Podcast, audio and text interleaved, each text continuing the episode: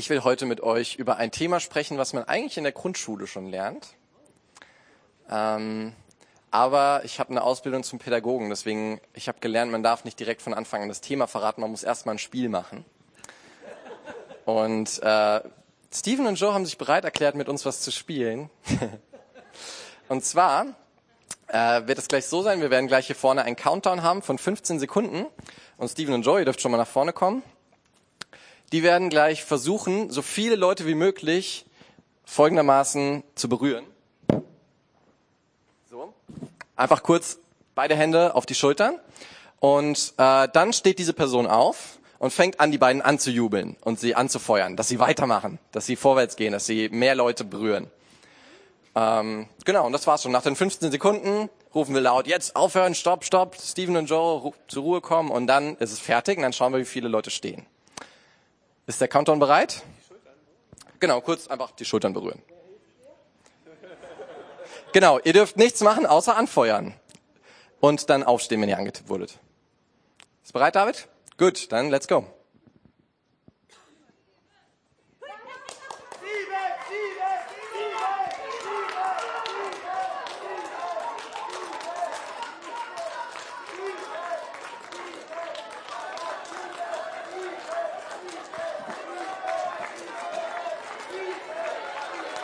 Stopp! Stopp, stopp, stopp, stopp, stopp. Okay.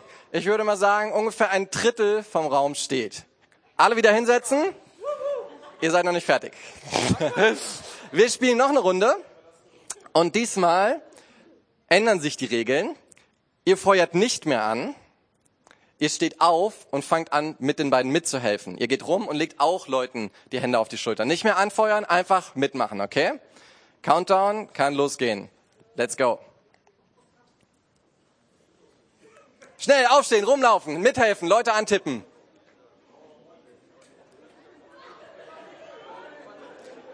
Drei, zwei, eins, stopp!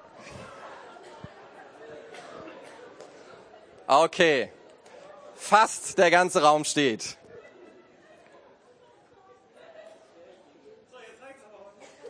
Genug gespielt für heute. Jetzt dürft ihr einfach zuhören.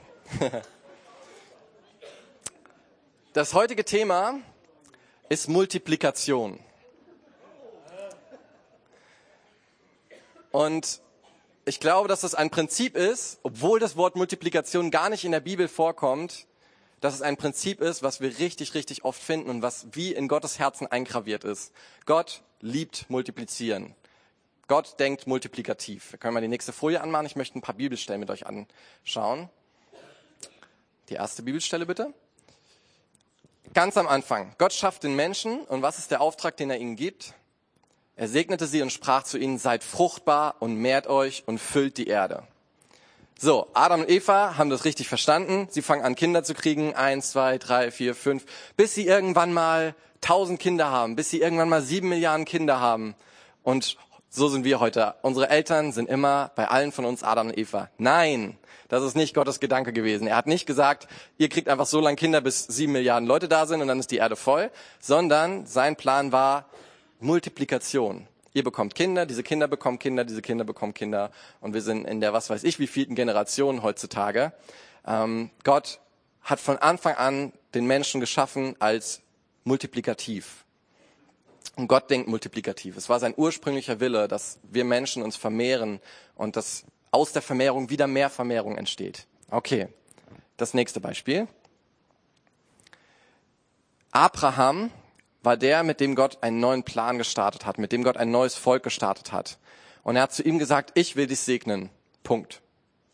Nein, er hat gesagt, ich will dich segnen und du sollst ein Segen sein. In der Bibel wird einmal erklärt, dass wir eigentlich ohne dass Gott Abraham gesegnet hätte, gar nicht wirklich Jesus kennen könnten, weil durch Abraham konnte erst das Volk Israel entstehen, Gott konnte weitergehen mit seinem Volk und Jesus ist aus diesem Volk entstanden und die Erlösung für uns. Also hätte Gott gesagt, ich will dich segnen, Punkt, dann sähe es für uns heute nicht so gut aus. Gott hat aber gesagt, ich will dich segnen und du sollst ein Segen sein für ganz, ganz, ganz viele. Du sollst ganz viele Nachkommen haben und auch von, von dem geistlichen Erbe bekommen wir heute noch ganz viel mit von Abraham. Gott hat ihm ganz viel gegeben, ganz viel Verständnis über ihn und eben auch einfach diese, diese Nähe zu Gott wieder. Abraham war eigentlich ein Start dafür, dass wir wieder Gottes Nähe erleben können. Gott wollte von Anfang an, dass dieser Segen sich vermehrt, dass es nicht bei einem Menschen bleibt. Und ich glaube tatsächlich, dass es heute auch so ist. Gott segnet nie nur einen Menschen. Sobald wir gesegnet werden, ist es, kann es eigentlich ein Zeichen für uns sein, dass dieser Segen weitergegeben werden soll. Gott segnet nie nur eine Person, es wird immer weitergegeben. Nächstes Beispiel. Die Speisung der 5000. Ich habe jetzt nicht die ganzen Texte mit reingenommen. Äh, ich fasse es nochmal kurz zusammen. Jesus predigt, die Leute sind hungrig, er bekommt ein paar Brote und ein paar Fische vorgelegt. Viel zu wenig, reicht vielleicht für die Hälfte von seinen Jüngern gerade mal, aber da sitzen 5000 Männer plus Frauen plus Kinder vor ihm. Ähm, was sagt er? Naja, nehmen wir halt die Brote und essen was selber, dann sind wenigstens wir satt und die anderen kriegen, können ja zu Hause was kriegen. Nein, das ist nicht Jesus. Jesus denkt auch multiplikativ, genauso wie sein Vater im Himmel. Er nimmt diese Brote, fängt an, sie zu zerteilen, verteilt sie und sie werden mehr und mehr und mehr. Und am Schluss ist ein Vielfaches von dem übrig, was sie am Anfang hatten. Dieses Wunder zeigt nicht nur, boah, Jesus ist krass, sondern dieses Wunder zeigt, glaube ich, auch den Herzschlag von Gott. Er liebt es, Dinge zu vermehren. Auch manchmal dadurch, dass wir einfach teilen, dass wir was davon weggeben, was wir eigentlich haben. Und dadurch wird es mehr. Nächstes Beispiel. Die Ausrüstung der Apostel. Also Jesus ist auf die Erde gekommen mit dem großen Plan, die Menschen wieder nahe zu Gott zu bringen, dass die Menschen wieder Gott erleben können. Und klar, er hätte das folgendermaßen machen können. Er läuft rum, predigt, läuft weiter rum, predigt so lang, bis alle Menschen, die auf der Erde sind, seine Predigt gehört haben und die Chance hatten, sich für ihn zu entscheiden oder ihm nachzufolgen, zu sagen, also seine Botschaft ja, war, er kehrt um, denn das Reich Gottes ist nah, bis alle das gehört haben und alle umgekehrt sind. Aber hat Jesus das so gemacht? Nein. Ihr dürft eifrig mit dem Kopf schütteln. Er hat das nicht so gemacht. Er hat die Apostel ausgerüstet. Er hat sich zwölf Leute gesucht, äh, die teilweise ziemlich jung waren und die, wie wir auch in den Geschichten sehen können, teilweise einfach dumm waren, unfähig waren. Aber er hat sie genommen also so wie wir auch. Sie waren nicht dümmer und nicht unfähiger als wir. Wir Menschen haben es halt nicht so sehr drauf wie Jesus. Er ist einfach eine Nummer krasser als wir. Er kann es viel besser, aber was macht er? Er nimmt sich trotzdem diese Leute, die viel unfähiger sind als er und investiert sehr, sehr viel Zeit in sie. Sehr viel Liebe investiert er in sie hinein. Ähm, und es vervielfacht sich. So krass, dass er irgendwann sagt, jetzt bin ich raus. Ich gehe. Ihr macht mal alleine weiter. Und langsam kommt es dazu, dass es auch was mit uns zu tun hat. Nächstes Beispiel. So geht nun hin und macht zu Jüngern alle Völker und tauft sie auf den Namen des Vaters und des Sohnes und des Heiligen Geistes und lehrt sie alles halten, was ich euch befohlen habe. Und siehe, ich bin bei euch alle Tage bis an das Ende der Weltzeit. Amen. Das sagt Jesus zu seinen Jüngern am Schluss. Kurz danach verschwindet er, geht zum Vater im Himmel. Und das ist jetzt ein Auftrag, der hat schon langsam was mit uns zu tun. Die Jünger, die Jesus gemacht hat, die sind nicht nur auch rumgegangen, haben gesagt, kehrt um, das Reich Gottes ist nah, sondern sie haben die Leute, zu denen sie das gepredigt haben, auch zu Jüngern gemacht. Weil das war ihr Auftrag. Sie haben nicht nur Leute zu Gläubigen gemacht, dass sie auch an Jesus glauben, sondern sie haben Leute zu Jüngern gemacht. Ich glaube, das ist der erste Punkt, den ihr euch mitnehmen dürft, ähm, weil ich glaube, dass das was ist, was wir in, in unseren Gemeinden in Deutschland oder insgesamt im Westen ein bisschen verloren haben in unserem Denken. Wir versuchen, Menschen zum Glauben zu führen. Aber unser Ziel muss es eigentlich sein, so wie Jesus gesagt hat, macht zu Jüngern. Wir sind noch nicht fertig, wenn Leute anfangen zu glauben. Wir, wir müssen eigentlich nervös sein und sagen, ja, hoffentlich hat er auch verstanden, dass er Jünger sein muss und nicht nur an Jesus glauben muss. Von Anfang an, also mittlerweile, wenn ich, wenn ich mit Leuten über den Glauben rede, fange ich von Anfang an auch dar, äh, an, darüber über Jüngerschaft zu reden. Nicht nur darüber, dass Jesus sie erretten möchte. Natürlich, das ist das Wichtigste, das müssen die Leute hören. Ähm, aber die Leute müssen von Anfang an verstehen, die Menschen müssen verstehen, dass es eigentlich um eine Nachfolge von Jesus geht, dass wir das Gleiche tun sollen wie er. Und das ist auch einfach wirklich schön. Das ist, das ist doch viel cooler als, ja, du bist jetzt errettet und jetzt wartest du halt deine 70 Jahre, bis du fertig bist hier auf der Erde. Äh, Gott hat was Krasses vor. Hat was richtig, richtig Krasses vor mit dir. Er will multiplizieren durch dich. Okay. Und wir sehen auch Beispiele in der Bibel, wie das umgesetzt wird. Ähm, genau, der nächste Vers. Paulus ist jemand, der hat sich irgendwann bekehrt. Und er hat sich schon durch jemanden bekehrt, der selber gar nicht ein Apostel war, der gar nicht ein Jünger von Jesus war. Also diese Multiplikation hat scheinbar schon irgendwie stattgefunden. Irgendwer von den Aposteln muss irgendwen zum Glauben geführt haben. Dieser jemand hat wahrscheinlich Hananias zum Glauben geführt und dieser Hananias hat Paulus zum Glauben geführt. Und jetzt schauen wir mal, was Paulus an einen von den Leuten, die er begleitet, schreibt. Was du von mir gehört hast, das vertraue treuen Menschen an, die fähig sein werden, auch andere zu lernen. Paulus hat's verstanden. Er sieht diese vier Generationen oder diese viele Generationen. Er hat was von jemandem empfangen und das hat er Timotheus anvertraut. Und Timotheus, was soll der machen? Der soll es nicht nur wieder anderen anvertrauen, sondern der soll es anderen anvertrauen, die auch wieder fähig werden, andere zu lehren. Und diese anderen natürlich sollen dann auch wieder andere lernen. Also er, er denkt in diesen vielen Generationen. Und äh, für ihn ist klar, okay, Timotheus ist jung, aber wir, wir verschonen den nicht. Wir, von Anfang an sage ich ihm, er soll sich multiplizieren. Er soll von Anfang an auch Leute suchen, die das wieder weitergeben können, auch was er ihnen weitergibt. Gott denkt multiplikativ. Er denkt nicht, mach einfach deinen Dienst und sei treu da drin. Er will, dass du andere auch damit hineinführst, in den Dienst zu kommen. Würdet ihr mir da jetzt zustimmen, dass wir aus der Bibel sehen können? Gott denkt multiplikativ. Er möchte, dass sich Dinge vermehren, dass nicht nur Dinge, wenn wir etwas haben, dann geben wir das weiter, sondern wir, wir multiplizieren das und geben es ganz viel weiter. Und dann geben diese Leute es wieder ganz viel weiter. So denkt Gott. Er hat auch die Natur geschaffen. In der Natur sehen wir das auch. Schaut euch einfach mal alle Pflanzen, alle Tiere an. Alles multipliziert sich. Nichts von diesen Sachen ist so, dass es, es ist eins, und dann stirbt es und es kommt ein neues raus und es stirbt wieder und es kommt ein neues raus, sondern alles in der Natur vervielfacht sich oder hat zumindest das Potenzial dazu, sich zu vervielfachen. Manche Bäume sind richtig krass, da sind einfach Millionen von Samen dran. Da ist so ein krasses Potenzial äh, für Vermehrung da und Jesus nutzt auch dieses Bild, das werden wir uns gleich auch nochmal anschauen, auch dass wir von der Natur lernen dürfen. Ähm, dass wir sehen dürfen, dass wir uns vermehren sollen, dass wir Frucht bringen sollen.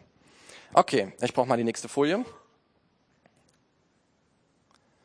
Genau. Addieren ist auch was Schönes, aber ich habe das Gefühl, Gott mag multiplizieren mehr. Addieren ist was Cooles, ja. Äh, du hast was und du bekommst noch was dazu. Ähm, und das ist auch teilweise, wie wir denken. Und das ist auch nicht schlecht. Also es ist nicht schlecht zu addieren. Gott hat nur größere Pläne. Wir nehmen das jetzt mal in die Praxis, ja. Also ähm, ich bin Jugendleiter hier in, in der Jugend im Christuszentrum und ähm, ich kann dort alles Mögliche machen. Also wirklich, ich habe die freie Wahl, was ich tue und was ich nicht tue. Relativ. äh, wahrscheinlich würde mir schon jemand auf die Finger klopfen, wenn ich plötzlich einfach alles cancel und nur noch zu Hause sitze. Aber ähm, ich, ich darf mir meine Aufgaben aussuchen und es gibt viel zu viele Aufgaben. Ich kann gar nicht alle Aufgaben machen. Ähm, und so ist es dann einmal dazu gekommen, dass äh, so gegen an gegen Anfang der Zeit, als ich hier angefangen habe in der Jugend, dass ich äh, immer die Küche aufgeräumt habe oder irgendjemand anders von den Jugendleitern nach der Jugend, äh, weil die war halt nur mal schmutzig. Jugendliche essen äh, in der Küche, äh, nach den Rangers in der Regel und dann nach der Jugend war die halt immer noch nicht sauber. Dann haben wir gesagt, ja, bitte räumt mal euer Zeug auf. Hat nicht geklappt. Ähm, und deswegen haben dann meistens wir Jugendleiter es sauber gemacht. Und jetzt in den letzten Jahren hat Gott mir das schon aufs Herz gelegt zu multiplizieren, dass nicht ich einfach meine Aufgaben mache, sondern dass ich anderen beibringe, die Aufgaben auch zu tun, damit ich Raum habe für andere Aufgaben. Und so habe ich äh, die schlaue Idee gehabt, ein Küchenteam zu starten. Äh, ratet mal, wie gut es am Anfang funktioniert hat mit dem Küchenteam. Ich glaube, die sind heute auch alle anwesend, die Jungs. Also ich habe immer noch die Küche sauber gemacht. Und ich hatte noch eine Menge Ärger dazu. Ich bin nämlich während der Jugend dann immer so, hey Jungs, jetzt mal Küche aufräumen. Am Schluss habe ich es dann doch größtenteils alleine gemacht oder musste am Schluss alles nochmal putzen. Aber ich kann euch sagen, das läuft jetzt ungefähr seit dreiviertel Jahr oder so. Jetzt kann ich mich komplett zurücklehnen. Meistens schaue ich nach oder so gegen Ende der Jugend nochmal in die Küche rein und die blitzt und blankt. Blitzt und blinkt, nicht blankt. Blitz, blitz und blank und blitzt und blinkt. Ja. Ähm, und die sieht richtig gut aus. Und dann kann ich den Jungs mittlerweile immer sagen, hey, das habt ihr richtig gut gemacht. Und ich glaube, zurzeit sind sie jetzt dabei, äh, das zu lernen, das noch mit einer richtig, richtig guten Herzenshaltung zu machen. Und sie, ja, das ist hart, wenn jemand anders da seinen Schmutz liegen lässt und ich muss den wegmachen. Und ich sage der Person, hey, was ist es von dir? Und du weißt ganz genau, es ist von der Person, aber sie macht es nicht weg. Da muss man lernen, mit einem demütigen Herzen zu dienen. Und ähm, ich finde das richtig cool, weil ich merke, dass die Jungs dadurch wachsen können in ihrer Verantwortung. Sie werden erwachsen und äh, ja, am Anfang hat es mich viel mehr Arbeit gekostet und es lag mehr Last auf meinen Schultern äh, und ich hatte quasi ein Problem mehr, aber mittlerweile hat sich's multipliziert. Und so dürft ihr auch mal eure Dienste hinterfragen, die ihr habt, oder das, was ihr denkt, was ihr fürs Reich Gottes macht. Einmal klicken bitte und dann nochmal klicken. Gott denkt multiplikativ und wir dürfen uns die Frage denken, ist mein Dienst überhaupt relevant für das Reich Gottes? Das, was ich tue, mache ich das, damit dieser Verein hier, Christuszentrum, am Laufen bleiben kann? Wenn ich den Saal putze, wenn ich die Toiletten putze, wenn ich Essen vorbereite, wenn ich predige, ähm, wenn ich meine Hausgruppe leite oder dahin gehe. Ist das was, was relevant fürs Reich Gottes ist oder was relevant für den Verein Christuszentrum ist? Weil unser Ziel ist es nicht, und das weiß ich auch von, von der ganzen Leitung vom Christuszentrum, unser Ziel ist es nicht, dass das Ding hier am Laufen ist, dass es einfach weitergeht so. Unser Ziel ist größer. Wir wollen, dass es sich multipliziert, dass es sich vergrößert. Und da ist uns auch gerade im letzten Jahr als Leitungsteam wirklich sind uns die Augen geöffnet worden, dass wir da was versäumt haben. Ähm, und dass wir da jetzt einen neuen Fokus drauflegen müssen, zu multiplizieren, dass neue Leiter hervorkommen, dass Dienste sich vermehren, weil das Christuszentrum läuft, ja, die Gottesdienste sind cool, die Hausgruppen machen Spaß. Das ist einfach, wir haben hier eine gute Zeit. Aber wenn es am Schluss darum geht, dass wir versorgt sind, wir haben unsere geistliche Nahrung ähm, und wir haben eine gute Zeit, wir haben bezahltes Gebäude und so, wie relevant ist das fürs Reich Gottes? Gott hat viel mehr vor.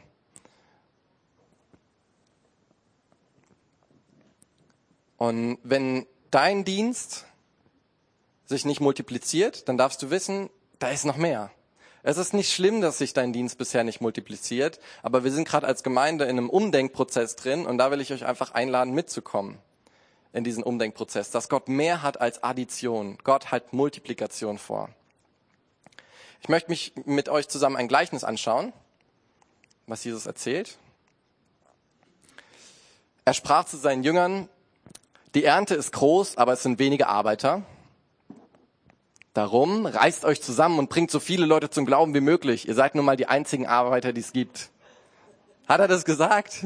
Im zweiten Humbugbrief 6 Vers 3? Nein, so hat er das nicht gesagt. Sondern, was hat er gesagt? Darum bittet den Herrn der Ernte, dass er Arbeiter in seine Ernte sende. Und wir haben, ihr lacht, aber wir haben manchmal dieses Mindset, oh, es gibt noch so viele Leute, die verloren sind. Also gehe ich raus und versuche auf meiner Arbeitszeugnis zu sein, versuche hier irgendwie Leute zur Gemeinde mitzubringen. Ähm, und also falls wir dieses evangelistische Mindset haben, versuchen wir irgendwie möglichst viele Leute zu gewinnen. Aber was sagt Gott? Was sagt Jesus in diesem Augenblick? Er sagt nicht, reißt euch zusammen, jetzt gebt euch mal Mühe, ich habe euch doch beigebracht, wie es geht, sondern er sagt, bittet den Herrn der Ernte, dass er Arbeiter in seine Ernte sende. Glaubt ihr, die haben das gemacht? Haben die Jünger das gebetet? Wer von euch weiß, was in Matthäus 10 steht, ein Kapitel später? Dann schauen wir mal nach. Hat jemand seine Bibel dabei? Schaut mal nach, was in Matthäus 10 steht.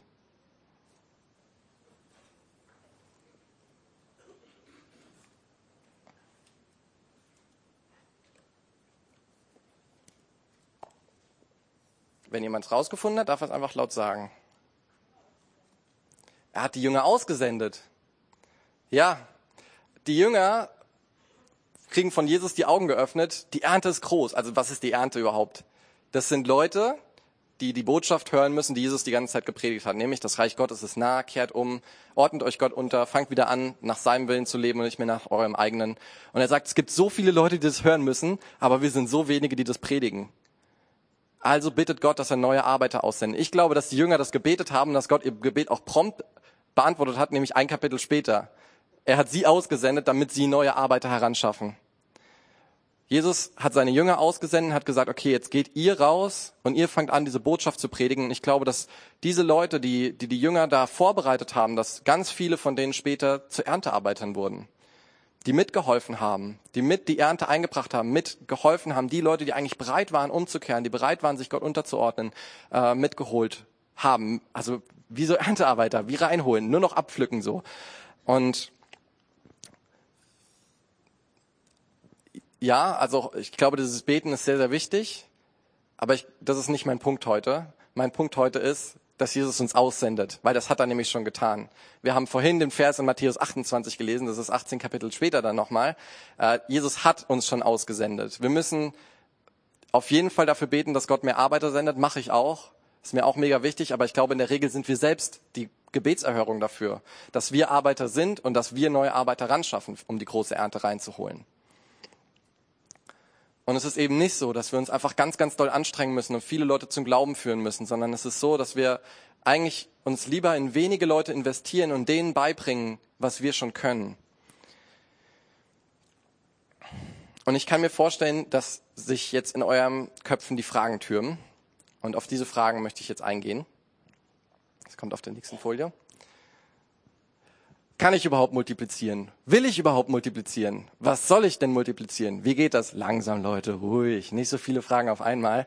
Ähm, ich möchte jetzt mir Zeit nehmen, auf diese Fragen einzugehen, weil ich glaube, das sind die wirklich wichtigen Fragen bei diesem Thema. Erstmal, ähm,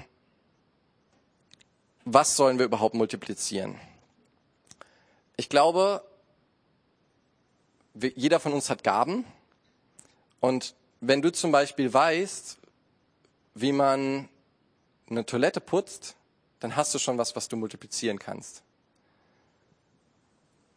Dann kannst du entweder einfach Woche für Woche die Toilette putzen und hast keine Vision dafür vielleicht, oder du sagst, ja, mache ich halt, damit die Toiletten sauber sind.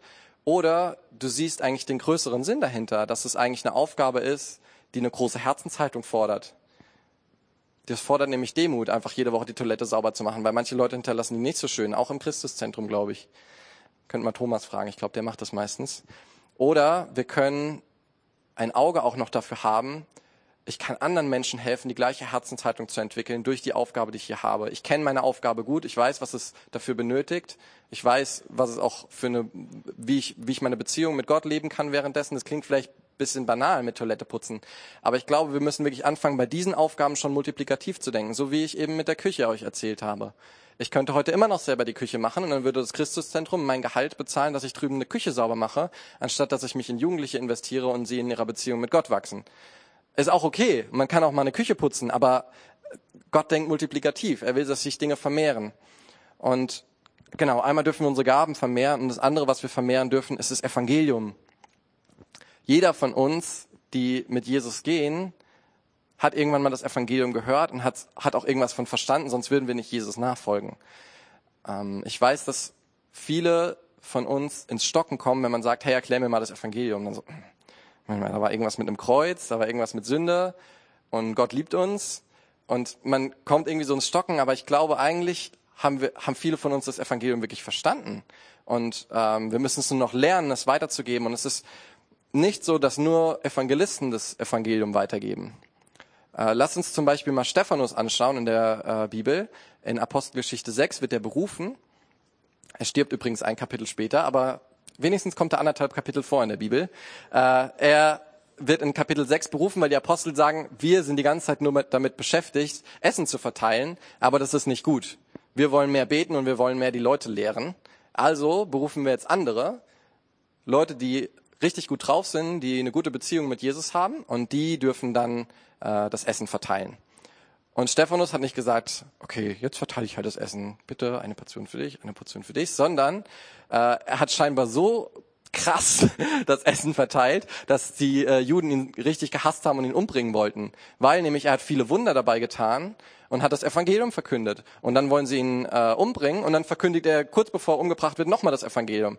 Also es ist, ich glaube, er hat es einfach verstanden gehabt und wir dürfen ähm, echt von den Leuten auch lernen, die sich neu bekehrt haben, bei denen ist es oft so, dass so das wie normal ist. Natürlich, ich habe das Evangelium verstanden, also gebe ich das auch weiter. Ich habe euch vor ähm, einer Zeit erzählt von meiner Schwester, die sich bekehrt hat, ungefähr jetzt, wie lange ist her, Jonna?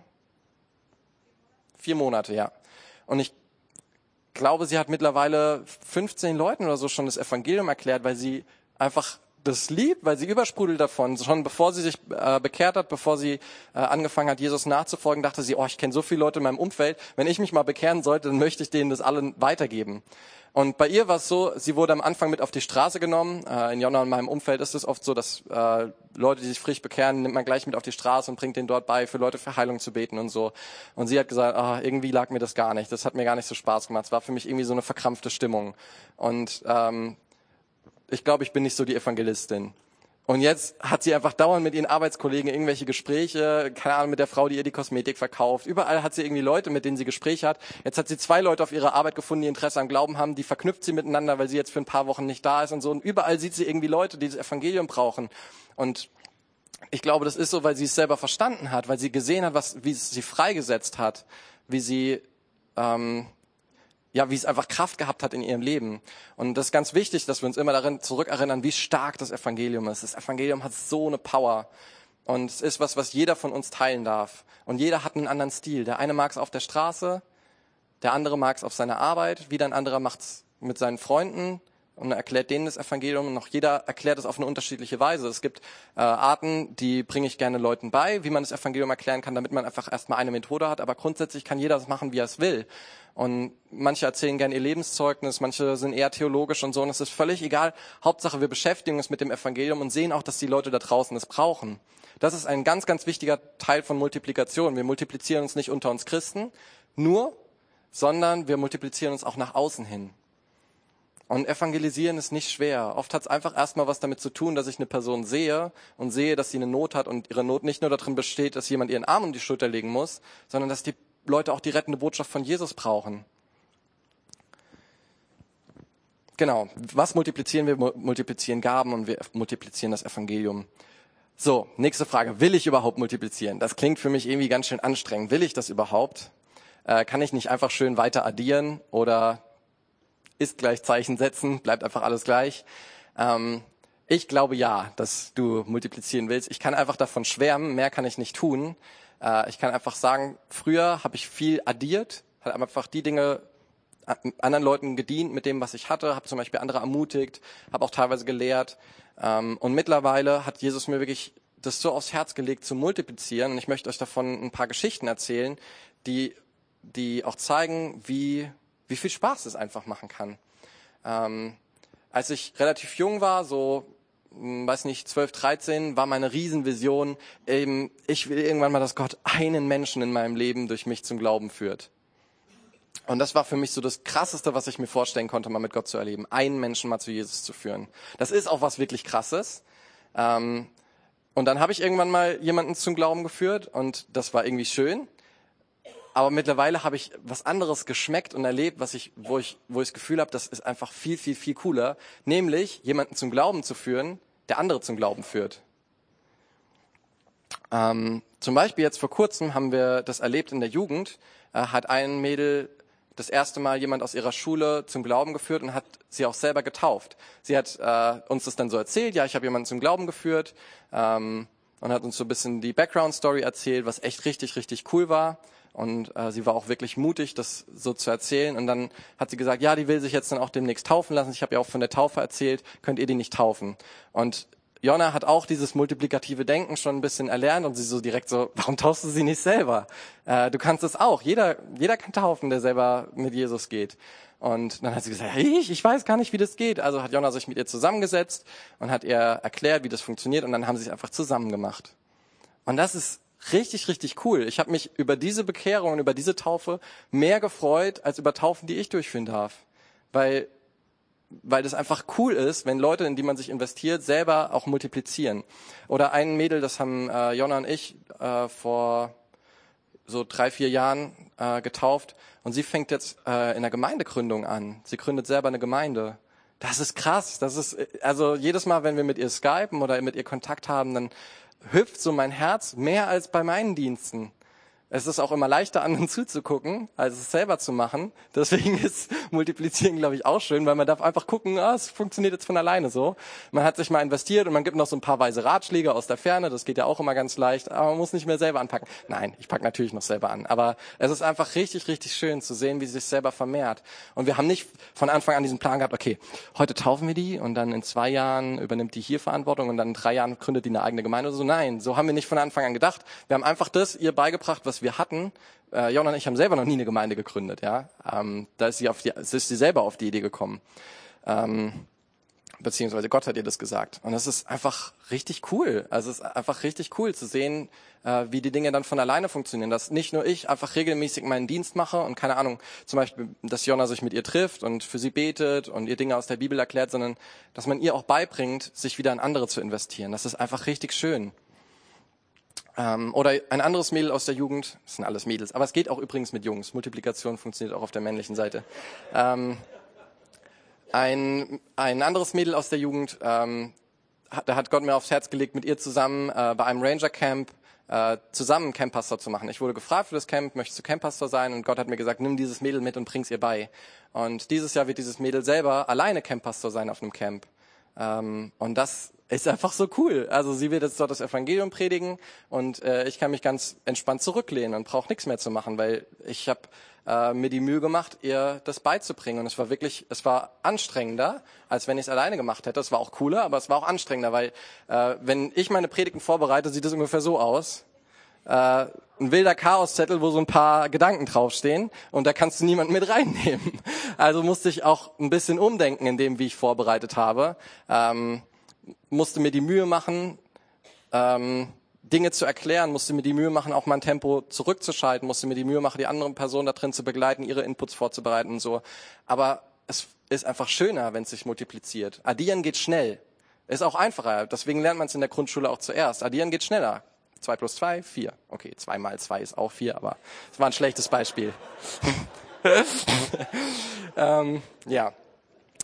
Ich glaube, ihr versteht, was ich meine. Multiplizieren ist schwerer. ähm, genau. Das sind so ein paar Beispiele. Multiplizieren ist einfach schön. Es ist einfach, es, es lässt mein Herz höher hüpfen als addieren, als einfach nur Segen weiterzugeben. Dann auch eine ganz wichtige Frage. Kann ich überhaupt multiplizieren? Bekomme ich das überhaupt hin? Äh, jetzt noch mal eine Frage an euch. Wir werden noch mal interaktiv. Wer von euch kann überhaupt gar nichts? Bitte mal melden.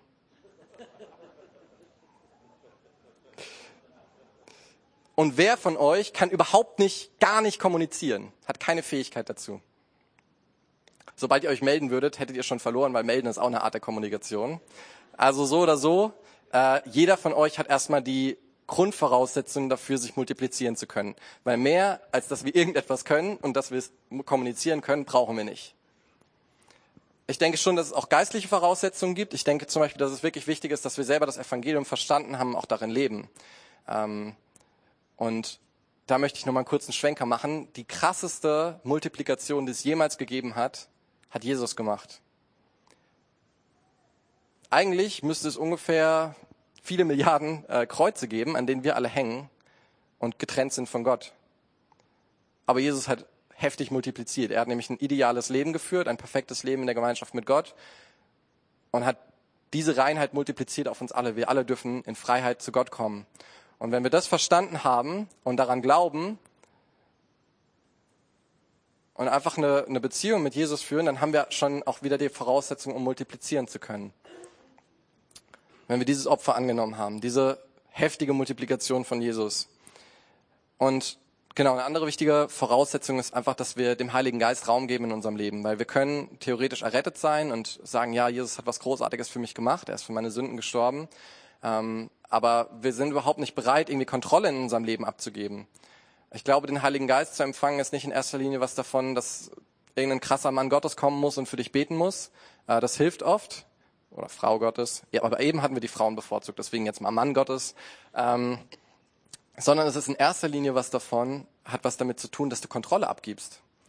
Wenn du so eine kleine Kommandozentrale in deinem Kopf hast, wo äh, du drin sitzt als Männchen und du hast so verschiedene Knöpfe, kannst du dir vorstellen, du steuerst so fröhlich vor dich hin und ab und zu mal spricht von hinten der Heilige Geist über die Schulter, ähm, ich will nicht, dass du dir das anguckst oder bitte geh zu der Person hin und entschuldige dich oder schau mal, hier ist eine Möglichkeit, dich zu multiplizieren äh, und dann kannst du das, kannst du dein Leben darauf anpassen oder halt auch nicht. Der Heilige Geist sagt dir nicht durchgehen, was du machen sollst. Okay, ich ziehe das mal einen Schritt vorwärts, benutze jetzt dieses Wort in deiner Predigt und so weiter. Aber er gibt uns immer mal wieder Kommandos über die Schulter hinweg. Und wir haben immer wieder die Möglichkeit, viele, viele Male am Tag darauf zu reagieren oder nicht. Und wenn wir darauf reagieren, perfekt. Also wenn du ab und zu mal zumindest darauf reagierst, dann hast du schon eine super Voraussetzung, um dich zu multiplizieren. Genau. Und natürlich haben wir Lust auf Multiplikation. Wir, wir müssen das ja nicht unbedingt machen. Es ist zwar das, was ein Jünger beschreibt, und Jesus spricht auch nie davon, seid Gläubige, seid Christen oder so, er spricht davon, seid Jünger. Das ist unsere Aufgabe. Aber natürlich müssen wir auch Lust darauf haben und das entwickelt sich auch. Das ist auch normal. Ich bin auch, also ich, mir, mir ist schon bewusst, dass wir heute nicht hier rausgehen und alle mega motiviert anfangen, Jünger zu machen. Mein Ziel ist es einfach, dass unser Mindset anfängt sich zu ändern. Bei mir hat es auch mehrere Jahre gebraucht. Und ich weiß auch, dass das eine Zeit braucht, bis man es überhaupt versteht, bis das bis man lernt, wie spreche ich mit Jesus über Multiplikation, äh, dass wir verstehen, wie wichtig ihm das ist. Äh, aber mein großer Wunsch wäre, dass einfach wir heute gemeinsam anfangen, auch noch mal ein bisschen weiter in diese Richtung zu denken, dass wir als Christuszentrum multiplikativ sind. Und dass wir es auch wollen, dass wir multiplikativ sein wollen. Und genau, mit diesem, äh, ich bin aber kein Evangelist. Ich weiß nicht, äh, wie ich mich multiplizieren soll, weil ich kann einfach überhaupt nicht äh, irgendwie so gut das Evangelium weiterbringen oder so. Da möchte ich euch kurz aus meinem Leben erzählen. Ähm, ich habe schon bin schon gesegnet mit Selbstbewusstsein und deswegen habe ich gesagt, okay, es gibt den fünffältigen Dienst. Ich bin mir nicht ganz sicher, ob ich Lehrer, Prophet, Hirte oder Apostel bin. Einer von den vier bin, muss ich sein, weil ich merke, dass ich von den allen vier voll viele Gaben habe. Und dann plötzlich äh, habe ich äh, haben mir Leute davon erzählt, wie man das Evangelium weitergeben kann, auch wie man für Menschen für Heilung beten kann, was ja ganz eng verknüpft ist mit dem Evangelium. Ähm, und ich habe das erlebt und dann sagt plötzlich eine Person zu mir, hey Silas, du bist ja voll der Evangelist. Und dann war ich aufgeschmissen. Oh nein, jetzt muss ich mir eins von den fünf Sachen aussuchen. Ich dachte, ich kann wenigstens eins ausschließen. Ähm, wirklich, für mich war das Evangelium völlig uninteressant irgendwie. Ich, ich konnte mit dem Kreuz nicht so viel anfangen. Äh, wenn Lieder über das, über die die das Kreuz von Jesus gesungen wurden, die haben mich bei weitem nicht so angesprochen wie manche andere Lieder. Ich wusste, mein Dienst wird ganz viel damit zu tun haben, mich in Christen hinein zu investieren und so. Und die Verlorenen, ehrlich gesagt, sie waren mir gar nicht so wichtig. Ich wusste natürlich, wenn ich mich in Christen rein investiere, dann wird das auch helfen, irgendwie das Verlorene äh, fürs Evangelium erreicht werden, Menschen, die Jesus noch nicht kennen. Ähm, aber mir war es ehrlich gesagt persönlich gar nicht wichtig. Und Gott hat mir das so aufs Herz gelegt. Ich, der eigentlich gar kein Interesse daran hatte, mir hat das offenbart, aber ich weiß nicht, also ich weiß, dass er das nicht gemacht hat, weil ich mich vorher vollkommen geirrt habe, weil ich meine Gaben komplett falsch eingeschätzt habe, sondern er hat das gemacht, weil ihm das Evangelium so wichtig ist, dass jeder Nachfolger das Evangelium eine hohe Priorität in seinem Leben haben soll. Und es ist auch jetzt nicht so, dass ich jeden Tag draußen bin und das Evangelium verkünde und jede Chance nutze und äh, irgendwie dauernd nur über das Evangelium reden will, aber es ist so wichtig geworden in meinem Herzen, dass es einfach Teil von meinem Dienst ist. Und wie wollen wir Jünger machen, die Jünger machen, wenn wir selber nicht das Evangelium auf dem Herzen haben, weil das Evangelium zu erzählen ist die Kernkompetenz davon, Jünger zu machen. Also jeder kann auch das Evangelium verkünden. Wenn du noch so schüchtern bist, wenn du noch so ungelenkt bist mit deinen Worten oder das Gefühl hast, das Evangelium brennt gar nicht in meinem eigenen Herzen, Gott kann da was tun dran. Äh, ich habe es in meinem Leben erlebt. Gott kann was darüber tun, dass unser Herz sich verändert und wir das Evangelium richtig gut finden. Ähm, einen Punkt möchte ich noch äh, einschmeißen, den habe ich vorhin vergessen, der passt jetzt nicht so gut, aber ist mir wichtig, deswegen schmeiße ich den jetzt noch ein. Ich habe das Gefühl, teilweise sind wir Pastoren zentriert. Äh, die Person, die vorne steht oder die Person, die den Titel Pastor trägt oder meinetwegen Jugendreferent oder sonst irgendwas, äh, die soll mal schön multiplizieren. Und deswegen das Beispiel am Anfang mit Joe und Steven. Es ist mega cool, die anzujubeln. Boah, die haben das gut gemacht, oder? Die haben richtig, richtig viele von euch berührt. Ein Drittel des Raumes ist aufgestanden. Aber es bringt uns nicht weiter und es bringt auch Joe und Steven nicht weiter, wenn wir sie einfach nur anjubeln. Oder wenn wir die Prediger auf YouTube anjubeln und das richtig gut finden und wir schicken denen ihre YouTube-Links weiter oder so. Also mache ich ja auch, aber wenn das alles ist, dann haben wir nicht verstanden, worum es Jesus geht. Es ist so viel effektiver, wenn wir anfangen, uns zu multiplizieren. Und ich glaube auch, Joe und Steven haben beim zweiten Mal viel weniger Leute berührt beim zweiten Beispiel. Aber es sind trotzdem am Schluss viel, viel mehr Leute aufgestanden, weil die Leute, die aufgestanden sind, die hatten eine Regelspieländerung in ihrem Kopf. Ich bin also jetzt auch gefragt. Ich verpulver nicht mehr meine Energie nur damit, es cool zu finden, was die machen, sondern ich fokussiere mich darauf, zu suchen. Okay, wo sind andere, die, die noch sitzen? Und ich berühre die. Und lasst uns mal wegkommen mit unserem Fokus auf die Pastoren, dass die irgendwie alles können und wir können nichts. Ich weiß, wie es ist im geistlichen Dienst. Man ist einfach nicht perfekt. Wir sind einfach genauso unperfekt, auch als Leute, die Titel tragen wie jeder andere. Wir haben genau die gleichen Möglichkeiten, einen Dienst zu haben wie jeder andere. Dieser Titel bringt überhaupt nichts. Pastor zu sein bringt keine besondere geistliche Befähigung per se, sondern du, jeder kann auf die gleiche Weise Menschen zu Jesus führen, jeder kann in der gleichen Weise Jünger machen, jeder, ich bin jetzt mal provokativ, jeder kann taufen, jeder kann heilen, jeder kann Dämonen austreiben, jeder kann lehren, jeder kann Gemeinde gründen. Wir brauchen keine Ausbildung, wir brauchen keinen Titel dafür. Jeder kann das. Jeder, der Jesus nachfolgt, hat die Fähigkeit, all diese Dinge zu tun. Jesus hat uns dazu befähigt, all diese Dinge zu tun. Und natürlich, was uns abhält, ist teilweise einfach, dass wir keine Ahnung haben, wie es geht. Und das ist jetzt die letzte Frage. Wie geht das überhaupt? Und das wird natürlich auch ein Prozess sein, auch für uns als Gemeinde oder für jeden Einzelnen von uns, dass wir überhaupt erstmal äh, unser Repertoire an Dingen, die wir können, vergrößern. Ähm, diese, gerade diese Kernkompetenz, zum Beispiel das Evangelium zu erklären. Ähm, da werde ich einen Fokus auch in nächster Zeit drauf legen, äh, nicht nur in der Jugend, sondern auch in der Geme Gesamtgemeinde, Leuten zu erklären, wie man das Evangelium erklären kann, weil es ist nicht schwer. Ich bin nicht der große Profi da drin, aber ein bisschen was habe ich gelernt und das will ich weitergeben. Und das ist auch der, der Schlüssel von Multiplikation. Nicht was perfekt zu können und dann weiterzugeben, sondern was wir haben, geben wir. Unser Motto von diesem Jahr. Was wir haben, geben wir. Auch wenn wir wenig haben, das geben wir halt weiter. Und genau, wir werden demnächst auch eine Tooltime haben, ähm, die ich mit ein paar anderen Leuten noch äh, gestalten werde. Und diese, das Thema von dieser Tooltime wird sein, jeder kann Jünger machen. Jeder kann Jünger machen. Jeder von uns. Ob du noch so jung bist, noch so unerfahren, noch so frisch im Glauben, du das Gefühl hast, ich bin noch in einem Heilungsprozess, wo ich noch selber ganz viel an mir arbeiten muss. Trotzdem, du kannst trotzdem schon Jünger machen. Nicht als schwere Bürde auf deinen Schultern, sondern einfach, das ist normal. Wenn wir was haben, das darf übersprudeln. Und teilweise müssen wir einfach nur ein paar Tools in die Hand bekommen, mit denen wir ähm, lernen, was, was weiterzugeben. Und das heute war eine sehr theoretische Predigt, eine Predigt, wo es ganz viel darum ging, äh, erstmal ein Prinzip zu verstehen, das ist mir bewusst. Und ich glaube, das ist auch erstmal wichtig, bevor wir in die Praxis gehen. Aber einen Praxistipp möchte ich euch mitgeben.